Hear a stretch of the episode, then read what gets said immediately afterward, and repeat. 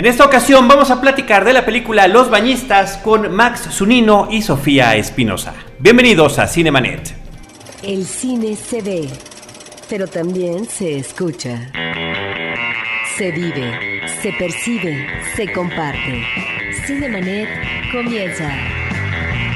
Carlos del Río y Roberto Ortiz en cabina.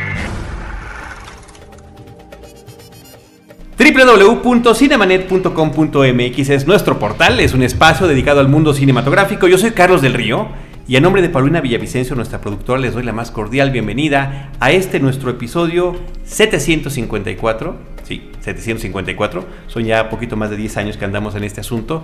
Y este es de nuestro tipo de episodio favorito, cuando tenemos la oportunidad de platicar con las estrellas, con los realizadores, con la gente que está haciendo el cine mexicano. Roberto Ortiz.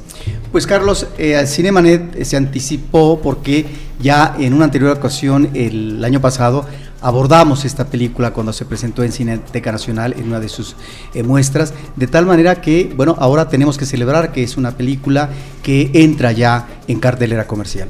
Sofía Espinosa, ¿cómo estás? Bienvenida. Muy bien, muchas gracias por la invitación. Realizadora, productora, guionista y actriz. ¿Me faltó algo? Eh, no soy realizadora, soy co-guionista, coproductora y actriz. Coproductora. Bueno, pero para mí quien hace cine, quien está haciendo cine es realizador.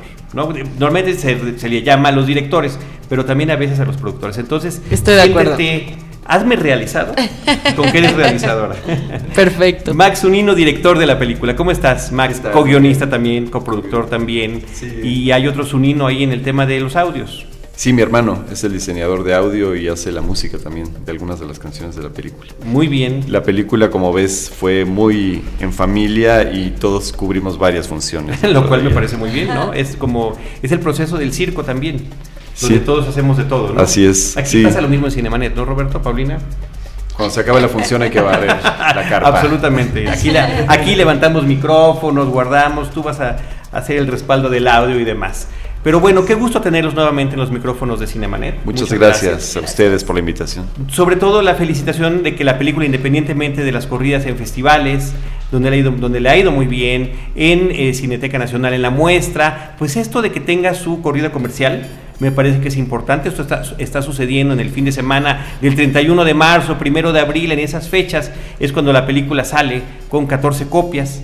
eh, a cartelera y esto es algo que hay que celebrar y qué mejor hacerlo que escuchar de boca de ustedes ¿De qué trata la película? Roberto y yo ya la vimos, ahorita la platicamos, pero siempre le pedimos a nuestros invitados que hagan una pequeña reseña, un anticipo a nuestros escuchas. Eh, Los Bañistas es la historia de Martín y Flavia, que son dos vecinos eh, de generaciones muy distintas, que viven en universos muy distintos y que se encuentran en medio de una crisis económica, un colapso eh, que vemos en realidad en el, en el pequeño universo de su colonia, ¿no? En, este caso. Eh, Martín, a Martín lo corren de su trabajo, Flavia no logra entrar en la universidad y las universidades entran en huelga y abajo de su edificio hay un plantón de manifestantes, sobre todo estudiantes. Eh, y la película se trata de cómo estos dos personajes que son egoístas, solitarios, eh, tienen que aprender a relacionarse entre ellos y con los que están abajo para sobrevivir y para encontrarle un sentido a sus vidas. Max, Así es, bueno, no lo puedo decir mejor que Sofía, lo acaba de resumir perfectamente. Y lo único que puedo añadir es que se trata de una historia de amor, una historia de amor fraternal entre dos personajes de distintas generaciones, eh, que al cre- en un inicio se creen muy distintos y al final se dan cuenta que son más parecidos de lo que ellos creen. Dentro de una atmósfera agresiva, socialmente hablando, eh, que enfrenta a los personajes por la situación económica, por la cuestión de los plantones, es un caos eh, citadino que de alguna manera va percibiendo el, espectador sin que haya una definición real de los acontecimientos, pero finalmente la problemática ahí está instalada, insertada y por lo tanto afecta afecta eh, a los personajes. Sin embargo, esto que podría ser un manejo de atmósfera con un resultado de visión pesimista eh, con respecto al ámbito social.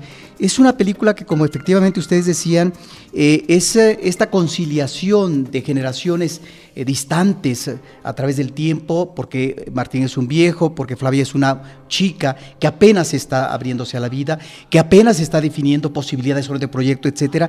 Y creo que es una película de aliento en términos de la apuesta por la conciliación humana.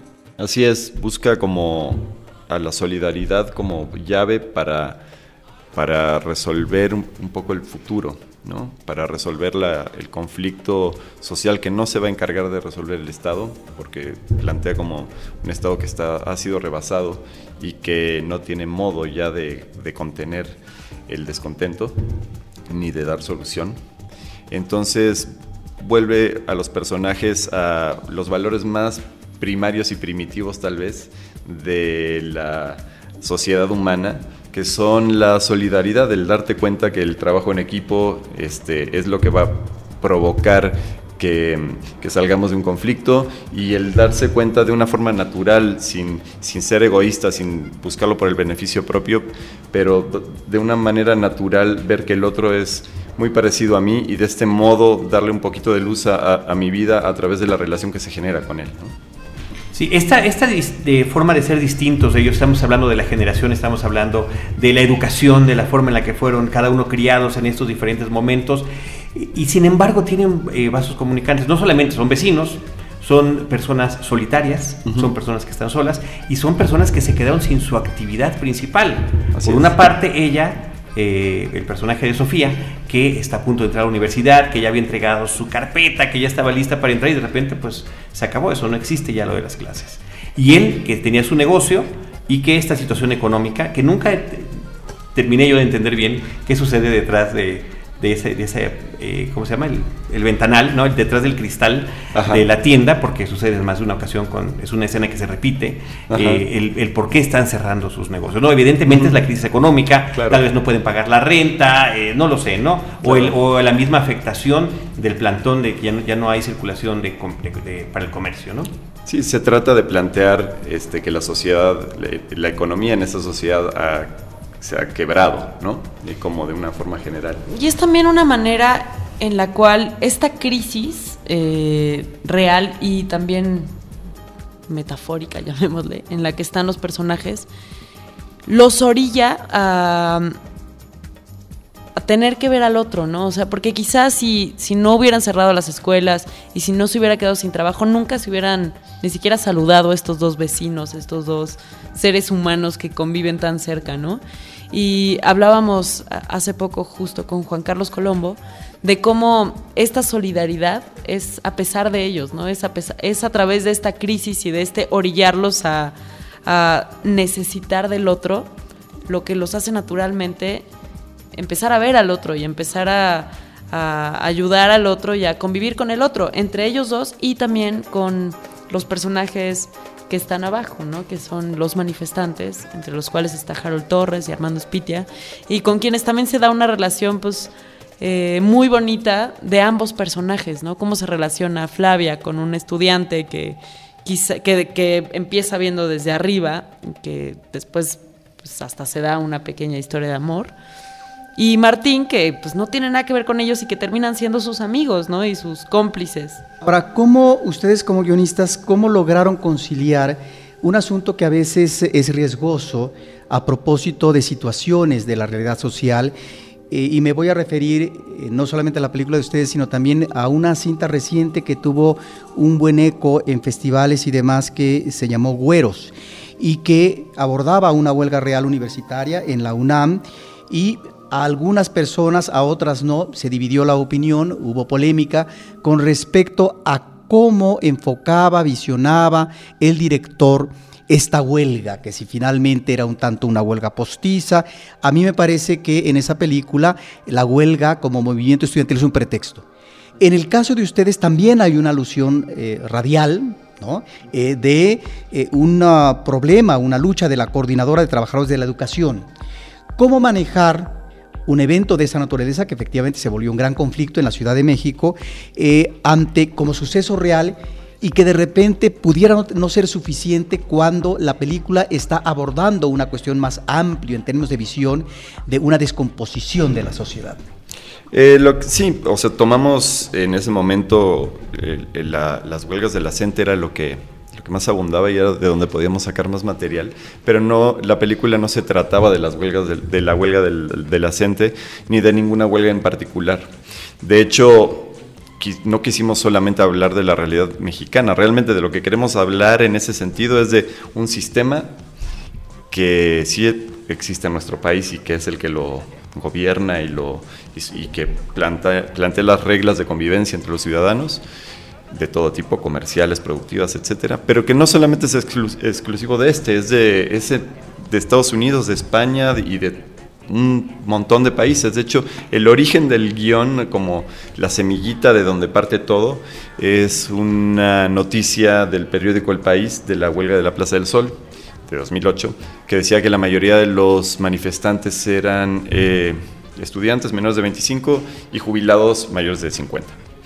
Y estos dos, que son los que están fuera de ya de la etapa productiva, en teoría, dentro de este sistema, eh, eran los más afectados y los que habían salido ahí. Entonces, sobre eso fue lo que quisimos eh, concentrarnos, sobre un sistema despiadado que si te valora por lo que produces y en el momento que dejas de producir te deja fuera y te descarta, te vuelve desechable. Y como dos personajes desechables en los dos extremos de, de este arco eh, de vida, uno que está iniciándolo y otro que está al final, eh, cómo esos dos se las buscan en un, para, para, salir adelante y cómo se encuentran en esta, en esta lucha. Eso va más allá de, un, este, de una problemática específica de, una, de un sindicato o de tantas otras cosas que hay en México, ¿no? porque están los 100 pueblos y está eso y está Pemex y está este, Luz y Fuerza y, y los mineros y no sé, tenemos Es una un cantidad de problemáticas que cualquiera de ellas podrían caber, ¿no? Sí, o, o- o al final, pues, por decirlo de alguna manera, una oportunidad de filmar algo real en el, en el entorno de esos personajes. Así es. ¿Qué es eso? A mí lo que me gusta, y es, ahorita que están hablando de este juego de metáforas, me parece que tiene muchas muy afortunadas la película, que son muy bonitas, que creo que tienen sus elementos de producción. Ustedes me dirán si estoy viendo cosas que no existen, pero en una de las llegadas de tu personaje, Sofía, eh, en la bicicleta, está el reflejo en un, en un espejo roto, ¿no? en una serie de espejos rotos que, que les están viendo su, su paso por este grupo de personas. O el diálogo que tiene Juan Carlos Colombo, el personaje de Martín, con eh, su eh, ¿cómo se llama? Maniquí. Con su maniquí, Ajá. que le dice, tú todavía tienes cara. Es de estos, no queremos que te cambien por uno de esos que no tienen rostro, ¿no? Que también esos son, efectivamente, el no tener rostro es la cara de lo que sucede hoy en día en todos los entornos sociales, políticos y económicos, ¿no? No sabemos quién fue, ¿no? La crisis del 2008, por ejemplo, financiera, no hay un solo culpable, ¿no? Aunque están todas estas empresas metidas, en fin. Sí, y nos han enseñado aparte a no a, a- a- a competir en lugar de a, de a reconocernos en el vecino. No sabemos quiénes son nuestros vecinos, no sabemos quién vive enfrente, no sabemos, o sea, nos han enseñado a aislarnos y a relacionarnos con el otro a través de la competencia. no de la Hablemos de esta, de solidaridad. esta práctica común en un departamento. Oye, es que está saliendo un vecino y te esperas a que se vaya antes de salir. Claro. Es una, real- sí, es una realidad. Sí. Es un comportamiento. Además está ya tipificado. Tal cual, así es. Perdón Ahora, por la interrupción. A mí me, eh, me gustaría preguntarte, Sofía, tú tienes una doble responsabilidad de trabajo en esta película, porque como guionista tienes que delinear, claro, con el director y el director define finalmente eh, cómo manejar los personajes en situaciones específicas eh, para, eh, digamos, dramatizar. Pero, a ver, ¿cómo delineas ese el personaje en el papel, es- en el guion, y después cómo se traslada en términos actorales? Porque estamos ante un personaje sumamente atractivo, porque claro, como personaje juvenil, adolescente, es un personaje contradictorio, punto. Y está ahí la gama, porque uno de una manera superficial pudiera decir, es una chica berrinchuda, qué lamentable. No, no, no. Es parte de la contradicción de la existencia en cierto periodo de la vida. De tal manera que, en ese sentido, ¿cómo es que surge el germen y delinear el personaje junto con el director y cómo es la apuesta actoral? Pues mira, eh, la verdad fue todo el proceso, un trabajo en conjunto. eh, desde la escritura del guion nunca escribimos juntos el guion y nunca nos enfocamos en yo escribo a Flavia y tú a Martín. O sea, más bien íbamos eh, intercambiando escenas, ¿no? Y de pronto yo escribí escenas de Martín, el de Flavia y al revés, y hubo mucho diálogo desde el proceso del guion. Y pues ya en el set ya, ya conocía, ¿no? Más al personaje que en otros proyectos quizá. Pero también era bueno alejarse un poco de, la guionista y trabajar con el director. Y en el set yo creo que también trabajas muchísimo con tus compañeros actores, ¿no? Ahí la relación con Juan Carlos, con Harold, con el espacio, con el edificio que teníamos, eh, tiene muchísimo que ver con cómo fuimos construyendo al personaje. Eh, sí, creo que Flavia a mí me encanta ese personaje porque sí es transgresor y es eh, caprichosa y es egoísta, pero también es una chava encantadora y coqueta y, y, que está un poco extraviada como, como lo están lo están y lo estamos muchos jóvenes de esa edad, ¿no? También creo que es válido no saber qué quieres hacer de tu vida a esa edad y también creo que el sistema en el que vivimos te hace tener que definirte y ya tienes que trabajar, ganar dinero, ser el mejor, eh, saber qué quieres hacer desde muy temprana edad, ¿no? Yo, yo así me crié. o sea, desde muy chiquita ya, yo soy actriz desde los 14 años y sé qué es lo que me gusta hacer y, ¿no? Pero claro, de pronto estos personajes que son pues más el común de la gente, ¿no? Que sí, no, no te aceptan en la escuela y ni siquiera sabes si quieres estudiar eso. Es más bien, bueno, sí, así no tengo que trabajar y me pasan dinero y pues sigo viendo qué hacer, ¿no? Y en, ambos casos los personajes al final se desprenden de sus obras. Lo cual me parece que es interesante también. Ella lo hace al principio, ¿no? Mucho, de una manera mucho más desenfadada. Habrá quien lo aprecie y quien lo guarde por ahí en su corazoncito, como Harold Torres. Pero el, el, otro concluye lo que había dejado sin terminar mucho tiempo atrás. Y al final, yo dije que lo fotocopie al menos, por favor. Conociendo al personaje de Sofía, a lo mejor no lo va a terminar de leer. y son las cosas que de repente nos preocupan. Ahora, te preguntaba, Roberto, en esta doble capacidad, yo digo triple capacidad, por eso dije yo realizado hace rato y, fui corregido. Este, como productora también, ¿no? ¿Cuál es tu labor ahí como productora? ¿En qué, en qué, qué es lo que prepararon antes para pues poder Pues mira, eh, creo que la labor de producción fue desde el inicio, desde que tomamos la decisión de decir, a ver, este proyecto lo vamos a escribir y lo vamos a hacer sin tenernos que esperar a que nos den los millones que normalmente se necesitan para hacer una película, ¿no? Entonces, desde ese principio fue la labor de eh, ir a tocar puertas, tener miles de juntas, buscar gente que quisiera aportar dinero o eh, especie, ¿no?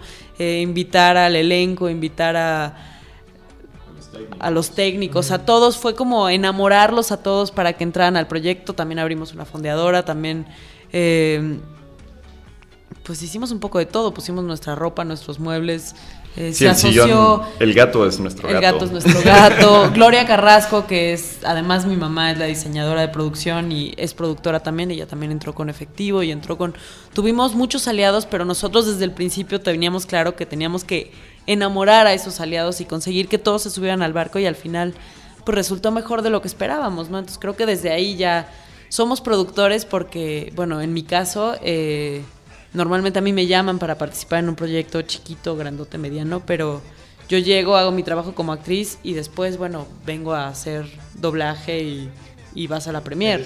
¿No? Te desprendes, sí. Y aquí, pues no, aquí hace, llevamos desde que filmamos la película hasta hoy en día, seguimos cargando eh, Empujando al bebé. tal cual. Tuvimos mucha suerte en este proyecto. La solidaridad de la que habla la película como tema se salió de la ficción, es algo que siempre digo. Se vino a la realidad y, este, y fue la que nos ayudó a concluir y a que se pudiera llevar a cabo el rodaje. Y ahí participó muchísima gente, desde todos los extras que se ven ahí, que no son pocos, son unos cuantos. Eh, los actores, los técnicos, eh, las familiares de mi lado, de su lado, de, no sé, amigos, todo el mundo estuvo involucrado en la película y todo el mundo puso algo, ya sea su trabajo, su imagen, un, mueble, este, un poquito de dinero en la fondeadora. De algún modo nos ayudaron y, esa solidaridad fue la que provocó que pudiéramos llegar a, meta con la película, ¿no? Porque no apelamos nunca ni pedimos siquiera ningún fondo estatal hasta la etapa ya de postproducción donde tuvimos la fortuna de ganar en Guadalajara algunos premios de, en, la sección Construye primero. Eh, luego en Ventana Sur completamos también con premios de Work in Progress eh, de la sección de primer corte que tienen allá. Y con eso acabamos la película, estrenamos en Guadalajara, viajamos por muchos lugares afortunadamente y, este, y ganamos varios premios también. Y ya después vamos a salir a salas ahora porque eh, tuvimos la fortuna de, de ganar el Eficine Distribución y eso nos permite llegar. Sofía dice es una apuesta de producción, pero también es una apuesta creativa esta película y yo quisiera que nos platicaran porque me parece que es importante cómo eligen y cómo llega este elenco actoral, donde lo mismo vemos a un actor de la tercera edad, que vemos actores jóvenes y que reúnen una serie de talentos que finalmente funcionan, embonan en la cinta. Así es. Eh, pues realmente nunca abrimos un casting como tal para la película. Eh, nos acercamos a los actores que conocemos y que tenemos una cierta relación eh, previa con ellos, ¿no? Y gracias a esta amistad fue que, que, ellos también accedieron y se subieron al barco con nosotros. El compromiso se volvió muy, muy, muy cercano y muy íntimo de algún modo. Eh, y bueno, buscamos actores desde que lo estábamos escribiendo ya estábamos visualizando quién era uno quién era, quién era otro, ¿no? Este, por ejemplo, no sé, con Juan Carlos Colombo, él estuvo involucrado desde el inicio de, de la escritura, como decía Sofía, siempre fue Martín. Y él incluso daba muchas de las ideas que están en la película y cuestionaba muchas de las cosas también. Y entre los tres teníamos largas sesiones de, de charlar sobre todo, eh, acerca de las situaciones y acerca de la relación entre los dos personajes y de todos estos cuestionamientos de la tercera edad y de todo esto. Y gracias a eso fue que yo creo que le pudimos enriquecer y darle profundidad también al, a, su personaje. Y como eso con Harold, al personaje de Sebastián, y acerca de, de la película en general. De algún modo, este, todas esas opiniones se, las juntamos, las reunimos, las filtramos y, y con, de ahí salió el guion final. ¿no?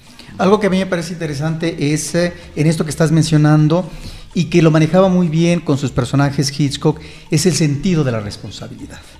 Ante un manejo explosivo, aventado, desbocado del personaje de Sofía, bueno, está lo que podría ser un manejo eh, más eh, correcto, más metódico, de mayor responsabilidad con respecto al manejo del espacio cotidiano de vida por parte del personaje de Columbo. Y en ese sentido me parece interesante, ante situaciones de repente extremas que se presentan en la vida, cómo enfrentar, cómo eh, conciliar, cómo lograr solucionar ante situaciones que se escapan del control y que en ese sentido me parece interesante esto que es parte, podría ser una cuestión mínima de apunte, pero que finalmente está hablando no solamente de la condición humana, sino de la forma de manejar eh, convenientemente los espacios y la convivencia en, lo que es la parte de la cotidianidad.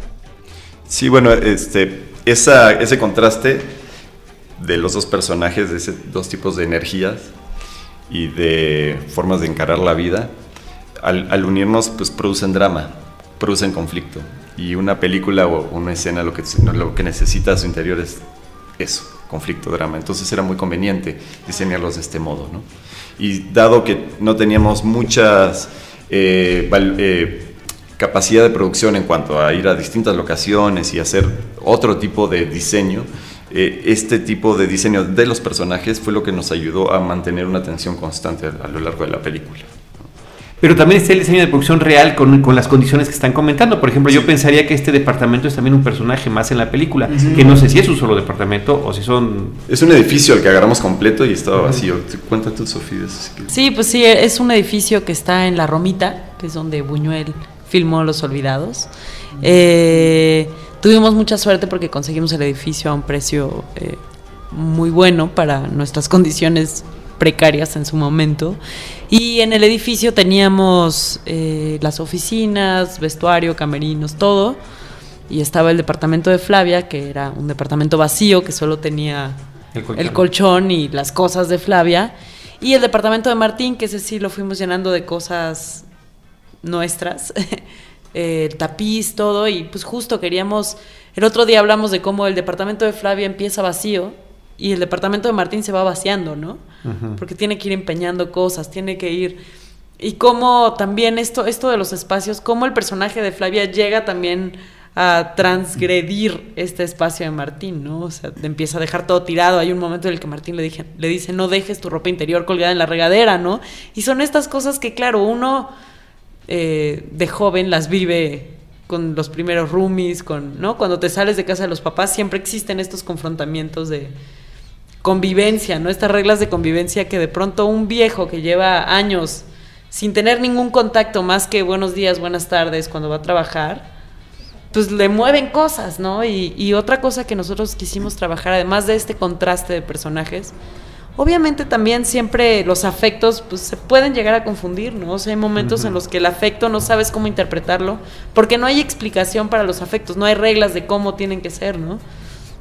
Entonces creo que ahí con Juan Carlos Colombo se dio una cosa muy bonita de los tres, de poder trabajar y como ir haciendo un tejido fino en el cual sin ser sin caer en lugares comunes o sin salirnos de la historia, pues sí podemos ver esta que esta relación es mucho más compleja, como, como es cualquier relación humana, ¿no?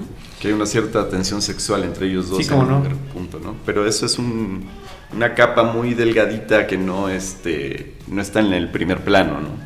Pero, pero queda, queda clara con, con algunas eh, escenas que visualmente son, son, me parece que muy preciosas en la forma de expresarlo, ¿no? La principal sería la de ella estando de pie afuera de la puerta de él, ¿no? en, eh, es como decidiendo si puede o no entrar, si puede o no tocar, si, y él también sabe que ella está afuera y él dice, Clint, mejor, mejor apago la luz. sí. Ahora, eh, también está el abordaje de un personaje de la tercera edad porque de acuerdo a lo que nos has dicho, Sofía, ubicamos muy bien tu personaje, pero también está el aliento de vida o no en esa última parte de la existencia humana, donde eh, hay una inquietud soterrada en el personaje de, Colombo que finalmente sale a flote en términos de posibilidad de eh, comenzar a retomar este tipo de inquietud, no obstante, que se está ya en la última etapa de la vida. Y en ese sentido me parece interesante porque está ahí esto que estamos viendo afortunadamente en el cine mexicano en los últimos años, esta forma de acercarse a la tercera edad eh, y las inquietudes que finalmente también surgen eh, en términos de cambio, de giro de existencia para revitalizar la vida humana. Como lo dices, esa última palabra creo que lo encierra todo, es como buscar la vitalidad, ¿no? Porque no importa la edad que tengas, eh, la vitalidad significa las ganas de vivir y si no tienes esa vitalidad y esas ganas de vivir, puedes ser un viejo a los 15 años o puedes ser un viejo a los 90 o puedes ser un joven a los 90 también. Y lo que descubre el personaje de Martín a través de la relación con Flavia y de ese contacto y de esa convivencia, y también con los de abajo, con los que están acampando, lo que él redescubre es la vitalidad que él había perdido hace mucho tiempo. El título, este, perdón, ¿qué vas a comentar, Sofía? No, iba a hablar también de este otro personaje, Elba, que es la compañera de trabajo de Martín, con la cual también pues hay una, hay una relación cordial pero distante todo el tiempo y, y a través de la historia es tal el cambio en Martín que se abre una puerta, no vemos qué es lo que sucede, pero pero te das cuenta de que, algo va a pasar, ¿no? Que esa relación va a dar un paso más que los buenos días, ¿no? Y eso también eh, habla de un cambio y de unas ganas de, de relacionarse con los demás, ¿no? Al final somos animalitos sociables y necesitamos de los demás para sobrevivir y para ser felices. Y como yendo hacia el título, y, y, uniéndolo con lo que dice Sofía de los, la animalidad nuestra, al final del día, la joven, el viejo, los de abajo, eh, las diferentes generaciones, niveles socioeconómicos, etcétera, se reducen en que somos, tenemos el mismo tipo de necesidades, necesitamos comida, necesitamos un techo y necesitamos un baño. A eso podríamos resumir nuestras necesidades humanas en términos este, prácticos. ¿no? no somos más complejos que esos, nos creemos más complejos que esos, pero somos bastante primarios, la verdad. Eh, y bueno, y el baño, y, ese baño, ese, bañistas, el título, pues se refiere justo a, ese punto de convergencia entre estos distintos personajes, eh, ese punto donde convergen y donde se dan cuenta que no son tan distintos como ellos creían. En términos del manejo del espacio, eh, si ustedes consideraron desde el guion manejarlo como un microcosmos, en donde finalmente esto nos diera una idea como una representación de la sociedad, sin que eh, estuvieran ante un trazo sociológico, ni mucho menos, porque los dos espacios es el espacio cercano, cotidiano, íntimo, que es el del departamento, o los departamentos donde viven los dos personajes eh, inicialmente, y eh, está el plantón. Si bien es cierto que por allá encontramos una escena de violencia y demás, pero la mayor parte de los personajes, bueno, a lo mejor caminando, etcétera, pero es un espacio concentrado y eso me llama mucho la atención. Sí, eh, siempre supimos que queríamos no hablar de un lugar en particular, pero sí contar la historia que sucede en este microcosmos, ¿no? En este, este, por eso decía hace rato, esta colonia en la que viven, pues son pocas las calles por las que transitamos y, y los negocios que cierra este hombre que va a cerrar los negocios, pues es la peluquería, él, ¿no? Los lugares que ya vimos. Eh, pero hablando un poco que podría ser cualquier lugar, ¿no? Esta historia podría suceder en cualquier lugar y en cualquier momento también. No sé si en cualquier momento, pero hace varios años que la filmamos y hoy en día sigue siendo muy actual. Eh, pero queríamos que los personajes se pudieran relacionar y se estuvieran encontrando, ¿no? O sea, sí, no, no complicarnos la vida, sino, ok, tenemos estos personajes y, y estos son los lugares. Por eso, por ejemplo, el, el, vendedor en la tienda de abarrotes que después aparece en la fiesta en el taller mecánico y que, no, o sea, queríamos relacionarnos. Si están ahí es por algo y algún, algún, eh, algún, si alguna función van a tener en la historia, ¿no? Yo quisiera platicar un poquito sobre el tiempo que ha transcurrido desde que filmaron la película, 2013-2014, cuando... filmada fue 2013, se estrenó en 2014 en el Festival de Guadalajara. Y estas eh, eh, eh, escenas donde vemos la Ciudad de México, una Ciudad de México que ya en tan poco tiempo ya también tiene otra fisonomía, donde andar en bicicleta ya también es distinto. A mí eso me llamó mucho de ver la película ahorita y pensar en el tiempo en el que la filmaron, que no estaban los carriles, que va encima de la banqueta, ¿no? Y que está, y además, eh, luchando, los ciclistas siguen luchando, por supuesto, desafortunadamente, por tener un espacio y que les sea respetado, pero me parece que en el momento en el que se filmó nos presenta otra condición distinta de la ciudad. Y al final, creo que es muy importante que eh, el cine, incluyendo el de ficción, sea este registro de lo que son los lugares y las ciudades y nuestros entornos. Así es, este ¿Cómo la ven de distinto ahora que la distancia? Pues mira, sobre todo lo que me parece sorprendente, pero no, pero no de una forma positiva, sino negativa, es que desgraciadamente la, vigencia de la película es mayor ahora que cuando la hicimos.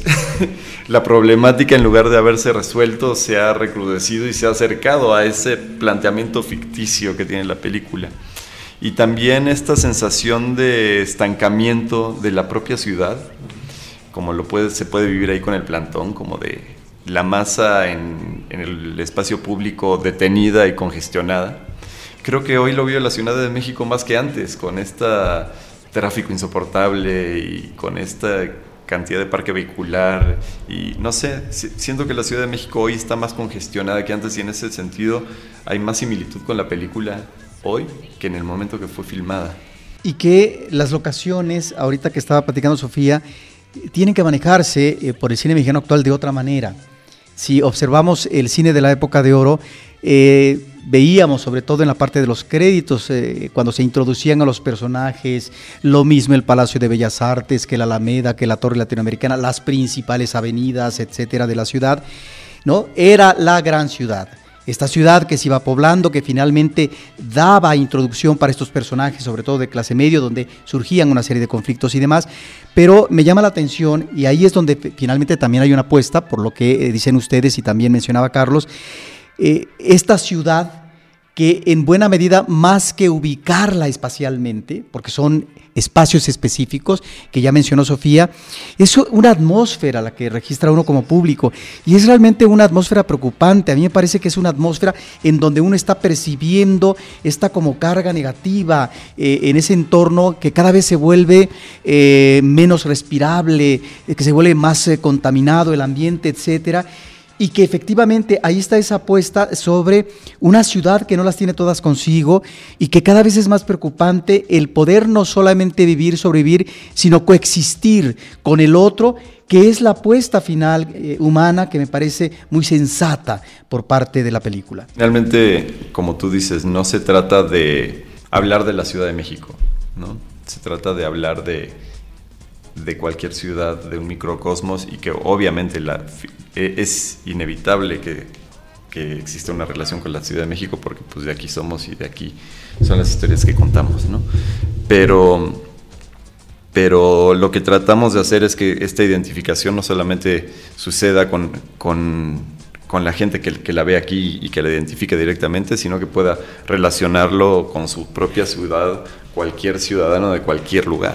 Y absolutamente trasciende, pero efectivamente, como citadinos, creo que ya no podemos decir de feños, como citadinos, este, efectivamente tenemos ese vínculo, ¿no? Adicional. Adicional, Pero, eh, pero con, concurro con ustedes, o sea, definitivamente eh, los temas lo trascienden, ¿no?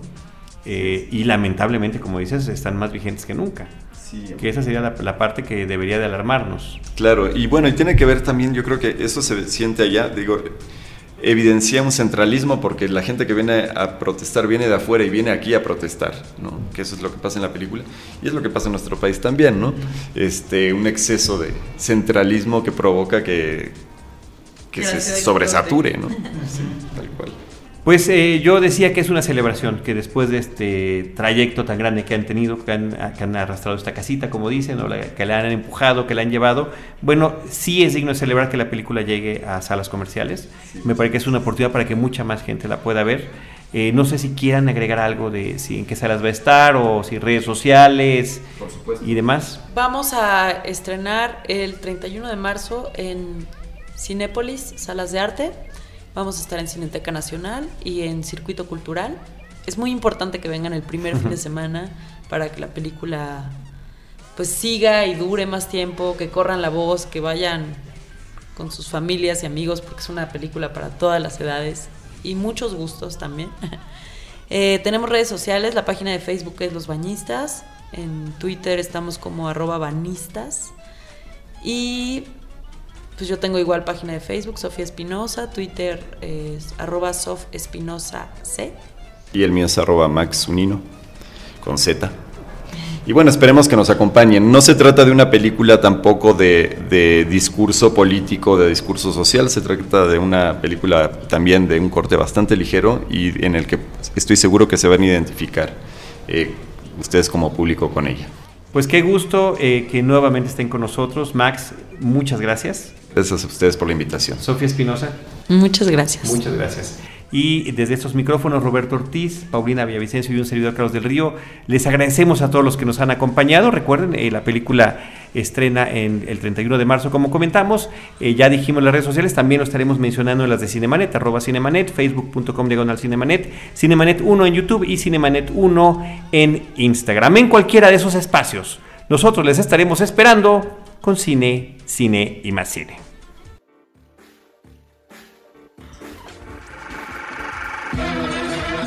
Cinemanet termina por hoy. Más cine en Cinemanet.